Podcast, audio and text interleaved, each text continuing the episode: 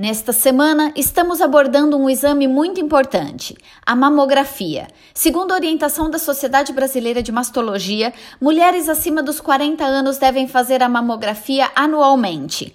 Entre os 50 e 69 anos, o exame deve ser feito bienalmente. Para mulheres com parentes de primeiro grau que tiveram câncer de mama antes dos 50 anos, o Ministério da Saúde recomenda começar os exames mais cedo. Por isso, para a correta indicação, a melhor conduta é fazer o acompanhamento médico adequado. Vale ressaltar que antes dos 25 anos, a mama é mais suscetível à radiação, então a indicação para prevenção é a ultrassonografia.